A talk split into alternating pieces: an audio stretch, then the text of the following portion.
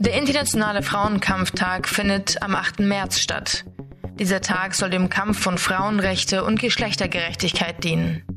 Es ist nicht ganz geklärt, wann und wo das erste Mal die Idee aufkam, einen politischen Frauenkampftag zu begehen. Was jedoch sicher gesagt werden kann, ist, dass der Internationale Frauenkampftag seine Wurzeln in der Arbeiterinnenbewegung des späten 19. und des frühen 20. Jahrhunderts hat. Frauen streikten, gingen auf die Straße und forderten bessere Arbeitsbedingungen, eine faire Bezahlung und das Recht wählen zu können. 1910 schlug die Sozialistin und Feministin Clara Zetkin die Einführung eines internationalen Frauenkampftages vor. Für Frauenrechte, insbesondere dem Frauenwahlrecht und gegen Diskriminierung. 1911 wurde der Frauentag erst wirklich zu einem internationalen Ereignis. Deutschland, Österreich, Dänemark und die Schweiz sowie die USA begingen den Internationalen Frauenkampftag am 19. März. Auch hier war die Hauptforderung die Einführung des Frauenwahlrechts. 1912 schlossen sich Frankreich, Schweden und die Niederlande an. Auch in diesem Jahr gingen Millionen von Frauen auf die Straßen. Am 8. März 1917 streikten Frauen in Russland wiederum gegen schlechte Arbeits- und Lebensbedingungen und für das Wahlrecht.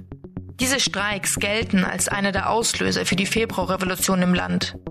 Seit 1918 dürfen Frauen in Deutschland wählen. Da dürften einige wohl gesagt haben.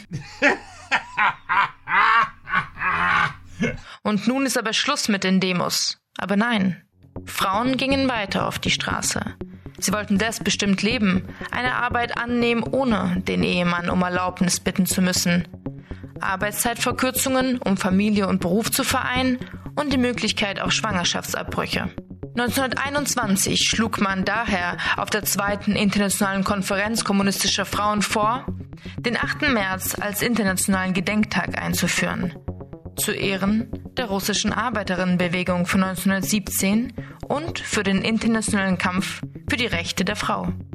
Während der Nazizeit schaffte man den Frauentag übrigens wieder ab und führte dafür den Muttertag ein. Denn das entsprach mehr dem nationalsozialistischen Frauenbild. 1975 wurde der 8. März von den Vereinten Nationen zum Tag der Vereinten Nationen für die Rechte der Frau und den Weltfrieden ausgerufen.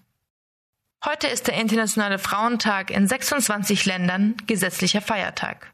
Es gibt Veranstalterinnen von Demonstrationen am Internationalen Frauenkampftag, CIS-Frauen, also Frauen, die sich als Frauen identifizieren und mit weiblichen Geschlechtsmerkmalen geboren wurden, einladen. Transfrauen werden hier klar ausgeschlossen. Ich persönlich bin der Meinung, dass alle Menschen, egal welches Geschlecht sie haben, wie sie lieben und sich identifizieren, vom Patriarchat betroffen sind. Die Praxis des Ausschließens suggeriert in meinen Augen, dass Frauenrechte nur ein Frauenthema seien. Aber Schwangerschaftsabbrüche sind nicht nur typische Cis-Frauenthemen. Auch nicht-binäre Menschen oder Transmänner können schwanger werden. Der Fokus sollte an diesem Tag also nicht nur auf Cis-Frauen liegen, sondern darauf, dass Menschen gegen die ausbeuterischen Strukturen des Patriarchats ankämpfen.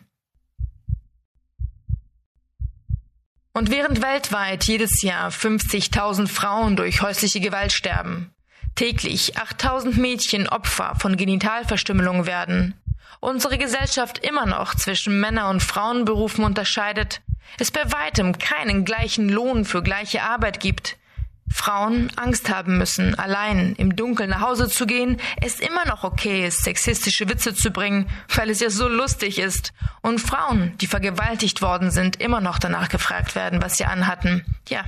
Und während all das passiert, werden Frauen zum Frauentag Blumen, Pralinen, Schmuck und Parfüm geschenkt. Hashtags, Schnittblumen und ein Frühstück ans Bett reichen nicht. Und das hier geht daher an all die, die sich gerade Gedanken darüber machen, was sie ihrer Liebsten zum Frauentag schenken können. Du willst was für die Rechte von Frauen tun?